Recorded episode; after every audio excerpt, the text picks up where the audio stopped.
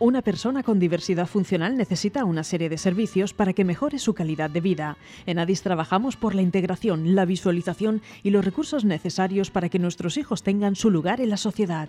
Contamos con un centro de atención temprana, un centro de día y un centro especial de empleo. Ofrecemos programas formativos de cualificación básica, hostelería diversa, apoyo terapéutico y ocio. Adis patrocina No me cambies la vida. Del alma, realmente el amigo. ¿Qué tal? ¿Cómo estáis? Muy buenos días y muy bienvenidos un lunes más a No me cambies la vida. Hoy estamos en nuestro estudio de Santomera. Hace tiempo ya, ahora estamos residentes en Santomera, llevamos tiempo que no vamos por Orihuela. Eh, no tardaremos mucho en ir. Y hoy, eh, lo pueden ver los que nos estén viendo en YouTube, en streaming, hemos desplegado aquí eh, un montón de acuarelas, eh, vemos que hay una chica que está pintando. Y es que hoy vamos a hablar de eso, de pintura y sobre todo eh, de una pedazo de artista que yo he conocido hace muy poquito, que en Santomera conocieron eh, justo en las fiestas, porque se llevó el segundo premio durante las fiestas, justo dibujando a la vez que y pintando a la vez que Rebeca, que también la tuvimos aquí, eh, la pregonera, pronunciaba el pregón, pero además tiene un montón de cosas más que contarnos y cómo ha llegado a ser la artista que vemos ahora. Ella, mientras conteste las eh, preguntas que tenéis preparada para ella, además a la vez va a estar eh, pintándonos y retratándonos eh, con, con sus acuarelas, con su lápiz. Así que veremos todo ese resultado también al final. Tenemos muchas, bueno, vamos a darle la bienvenida en primer lugar, Nora Gallego. Nora, muy buenos días, muchas gracias por venir. Muy buenos días y muchas gracias por invitarme aquí. Bueno, tenemos un montón de preguntas, como te decía, pero no las tengo yo. Las tienen mis hoy todo compañeras de Addis. Así que Nerea, cuando quieras, vamos a empezar conociendo un poquito más a Nora. Muy buenos días, Nora. Hola, buenos días. ¿Cuánto de don innato hay en tu arte? Pues Acércate un poquito al micro, Nora. perfecto. Pues a ver, yo sí que tengo la suerte de que yo creo que un poquito de, de lo que la gente sabe pintar, un poquito es de haber nacido porque yo tengo genes de mi padre, por ejemplo, que mi padre es pintor. Entonces, hay yo creo que un 20% de don innato, pero sí yo, que es verdad. yo creo que eso es poco, sinceramente. Pero he trabajado muchísimo, entonces... Seguro que sí, pero eh, vamos a dejarlo en un 35. Venga, va, 35. Porque hay mucha gente que tiene ese don, pero luego cuando llega a la hora de, de sacarlo ni lo trabaja ni nada, entonces nunca llega a pintar. Pero yo sí que desde que nací he estado pintando y, y pongamos un 35, venga, va, 35-40. Porque sí que es la facilidad que tiene la gente a la hora de, a la hora de ver de ver las cosas y poder retratarlas. Pero sí que tiene muchísimo, un 60% de trabajo duro todos los días y como veis, todo el rato pintando, pintando, pintando para conseguir lo que estoy haciendo ahora. ¿Fue tu padre el que te motivó a pintar o solo fomentó cuando vio que tú mostrabas inquietud? Pues mi padre, eh, mi padre me ha motivado desde siempre. Desde siempre, no solo pintando, sino a la hora de... Bueno, yo siempre, siempre he ido a museos con él. Cuando íbamos al zoo, cuando íbamos a... Por ejemplo, yo antes vivía en, el- en Valencia. Cuando íbamos al biopark, yo siempre, bueno, él siempre se llevaba una libreta y me llevaba una libreta a mí para que dibujase a la vez que él lo- los animales, aunque en ese momento a lo mejor no se parecían ni al mono ni a nada de lo que había ahí. Y, y siempre, siempre me ha motivado. Cuando empezó a ver que yo tenía maneras, entonces comenzó a, a lanzarme. Y de hecho fue él el que me dijo que estudiase Bellas Artes, porque yo en un principio, aunque no parezca, quería ser neuróloga. Pero eh, eh, a mitad camino me, me motivó a, apuntarme a un concurso y dije, si gano el concurso me meto a Bellas Artes y aquí estoy, después de haber hecho Bellas Artes y, y con mucha carrera después y además es él el que me, el que me motiva y está todo el rato detrás. También me pone mucho los pies en la tierra, pero es uno de mis grandes apoyos. ¿Pintas lo cotidiano y lo extraordinario o ves en lo cotidiano algo extraordinario? Yo veo en lo cotidiano algo extraordinario. ¿Por qué? Porque normalmente estamos tranquilos, tomando una cerveza o estamos con las personas y no nos damos cuenta de los momentos que estamos viviendo de verdad. Y yo creo que esos momentos son lo que tienen verdadera belleza, cuando estás tranquilo, paseando, o tienes a tu familia al lado y estás riéndote. Esos momentos son los que me gustan más retratar, incluso los paisajes, que normalmente, por ejemplo, pasarías por esta calle que estoy viendo yo ahora mismo en la ventana y, y pasarías como pasas todos los días y ni te darías cuenta. Pero siempre puede encontrarse la belleza en, en todos los sitios en los que estamos y yo creo que el sacar la cosa que tenemos siempre vista y ponerla delante de la gente y decir, mira, te estás perdiendo esto todos los días. Eh, yo creo que es un, un punto muy bonito en, lo, en, el arte. Gracias, Nerea. Sara, cuando tú quieras. Buenos días, Nora. Como algunos críticos cuando divulgan ciencia, tú intentas acercar la interpretación de la pintura a todos los públicos. ¿Es como una divulgadora científica que intenta acercar la ciencia a la gente, pero en la pintura? Soy más como una persona que quiere sacar sus pensamientos y, su, y sus emociones de dentro de sí, exponérselo a la gente y ver cómo la gente se siente identificada con ellos y a lo mejor puede ayudar. Por ejemplo, yo mucha, la mayoría, la mayor parte del tiempo, como se dice así, pinto cuadros felices porque es el estado de ánimo que yo tengo.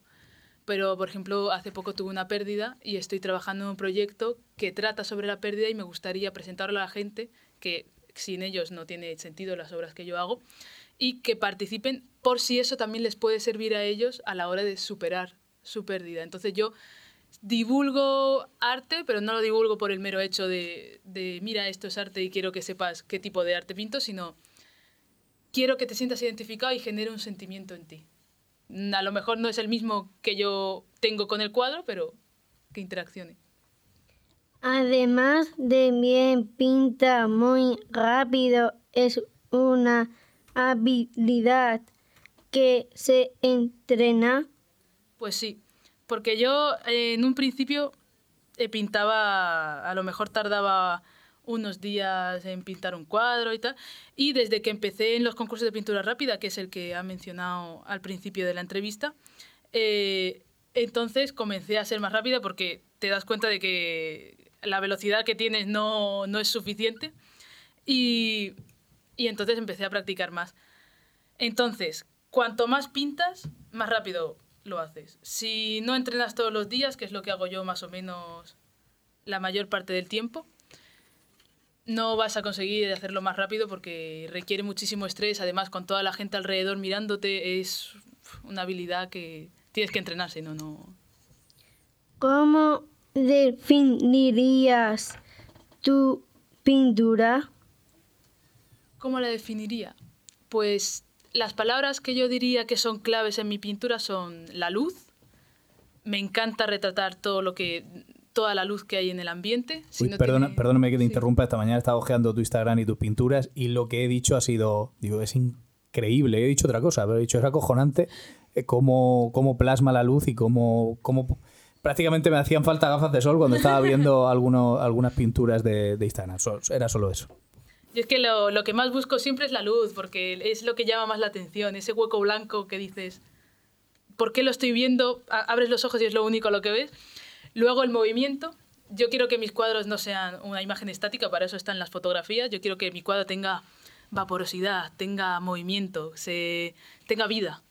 Entonces, lo que yo busco con mis cuadros es eso, que tengan vida, que tengan movimiento, sentimiento, que al final es lo que transmite cada artista a cada pedacito de su obra que deja por ahí. Andreita, vamos contigo. Gracias, Sara. ¿Cuántas horas al día pasas pintando?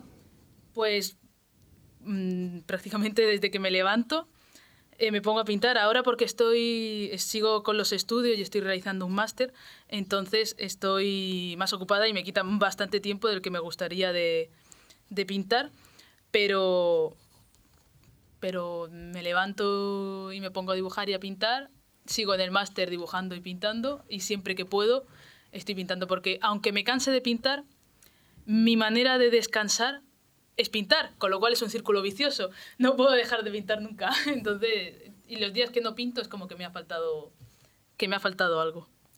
¿Tienes alguna meta o objetivo particular en mente? Pues tengo muchas metas ambiciosas, porque conozco muchos pintores, eh, grandes pintores, y entonces me gustaría, que estoy trabajando en ello, me gustaría tener en un futuro también una academia, tener un... como que se me reconozca en el panorama español y un poco más allá de España. Entonces estoy trabajando todos los días en ello y poder vivir de, del amor al arte, lo que se dice, ¿no? Poder vivir de esto que es y no depender de otro trabajo, sino que esto sea mi carrera profesional al 100% y le guste tanto a la gente lo que yo hago como lo que yo disfruto con ello. ¿Cuántas técnicas practicas? Practico. Eh, pinto el lápiz, que es la primera técnica que tuve en todo el tiempo desde el principio. Además es la que más me gusta. Lo que pasa es que es la que menos suelo practicar porque ah, las otras técnicas al final son mucho más potentes y, les ganan. También eh, practico el acrílico, que es la segunda que yo inicié, que esa me gusta mucho. Y me gusta mucho sobre todo para personas. Me gusta trabajar los retratos y, los rostros con las, eh, eh, con las personas. Y la última, que es la, la última que ha venido, que se ha incorporado, es esta que estoy realizando ahora mismo aquí en directo, que es la acuarela. Y es la que me... Bueno, la única que yo pensaba que no iba a hacer porque es muy difícil y aprenderla me ha costado muchísimo. Pero es la que me está dando más visibilidad actualmente y es la que, bueno, la que me ha enamorado porque, aunque soy muy pesada diciendo esta frase y todos los que me conozcan lo saben, con el acrílico haces prosa, entonces pintas y tal, y pintas la, la realidad y todo, y le puedes dar movimiento, pero con la acuarela haces poesía.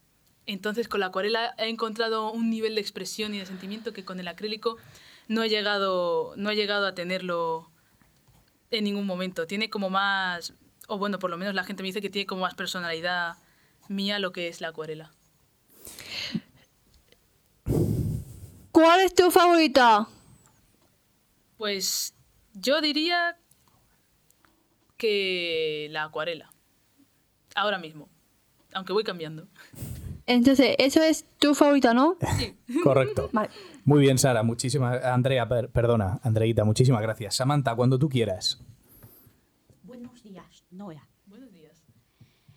¿Qué es lo más difícil plasmar en una pintura?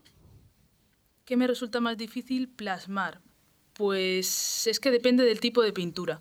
Por ejemplo, en el acrílico, el movimiento del paisaje, porque sintetizar todo lo que viene a ser todos los elementos que hay en un paisaje es muy complicado porque, claro, no, no por mucho que tú veas todo lo que está ahí, no tienes que mm, poner todo, porque primero el espectador se satura y segundo, hay veces que tienes que luchar en pro de la composición y, hacerlo, y hacerlo mucho más sintético.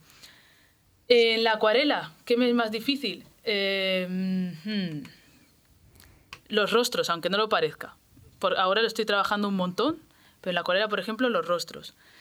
No porque sean más complicados, sino porque requieren de un nivel de expresión que tiene que tener muchas capas, muchas capas, y yo soy muy rápida pintando, entonces tengo que estar controlándome mucho a la hora de, ah, hacer efectos, y mete agua, y mete tal. Entonces eso yo sería lo que, más, lo que digo que es más complicado. ¿Qué queda por aprender? ¿Qué te queda por aprender? Que me queda muchísimo, muchísimo, pero vamos, yo me considero que estoy en el, inicio de, todo y la persona que piense que ha terminado de aprender se equivoca. Eh, siempre tienes algo que aprender, hay nuevas técnicas, por ejemplo la acuarela, yo la empecé a aprender hace unos años, unos años para acá, y, y vamos, me queda muchísimo. Desde técnicas a conocer nuevos maestros y aprender la manera de pintar suya, de todo. Menos en el lápiz, que yo creo que aún puedo decir que eso lo tengo un poco más dominado, el resto me queda muchísimo por aprender. ¿Cuál es tu pintor favorito? Mi padre, sin duda, aunque sea, aunque parezca que, que lo hago por peloteo a él, no sé si me estará escuchando, hola papá.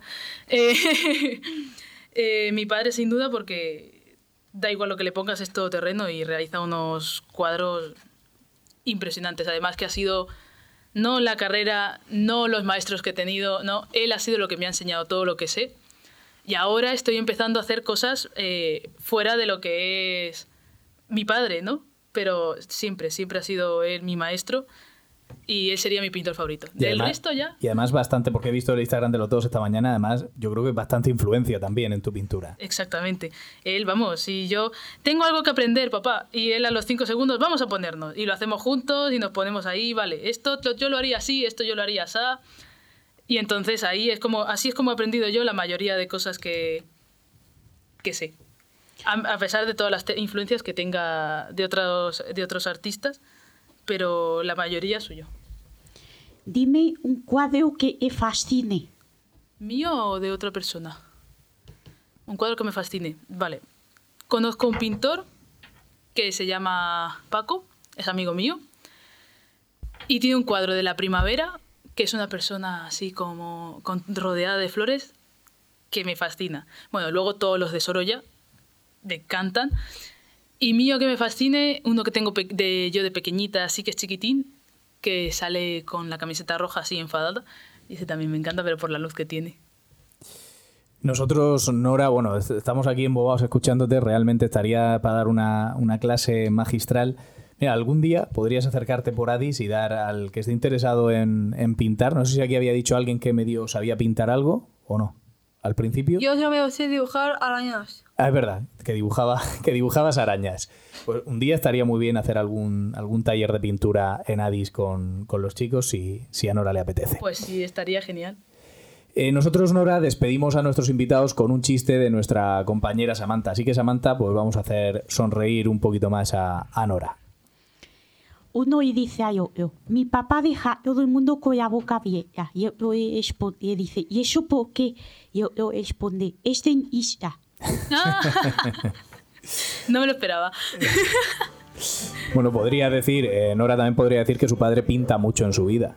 Sí. ¿no? Y, sería, y sería algo del estilo. Otro chiste. Nora, muchísimas gracias por haber estado aquí con nosotros. Eh, ya enseñaremos después todos los mini retratos aquí entre lápiz y acuarela que ha hecho a las chicas entrevistadoras de hoy. Nosotros vamos a darle muy rápido las gracias a Tarsilo. Se trata de una empresa de control de plagas homologada y autorizada con gran experiencia en el sector del control de plagas en la Vega Baja y que ha sabido adaptarse a las necesidades de demanda de la sociedad actual, tanto en precios como en servicios.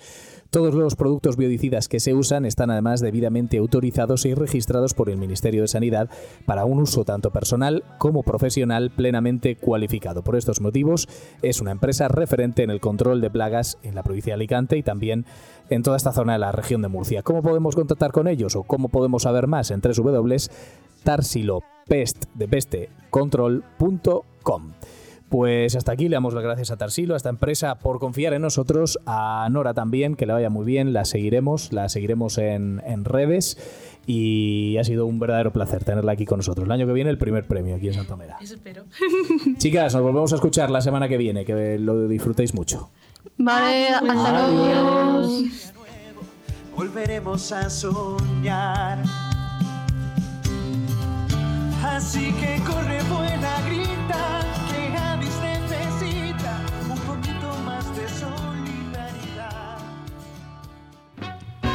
Una persona con diversidad funcional necesita una serie de servicios para que mejore su calidad de vida. En ADIS trabajamos por la integración, la visualización y los recursos necesarios para que nuestros hijos tengan su lugar en la sociedad. Contamos con un centro de atención temprana, un centro de día y un centro especial de empleo. Ofrecemos programas formativos de cualificación básica, hostelería diversa, apoyo terapéutico y ocio. ADIS ha patrocinado No me cambies la vida.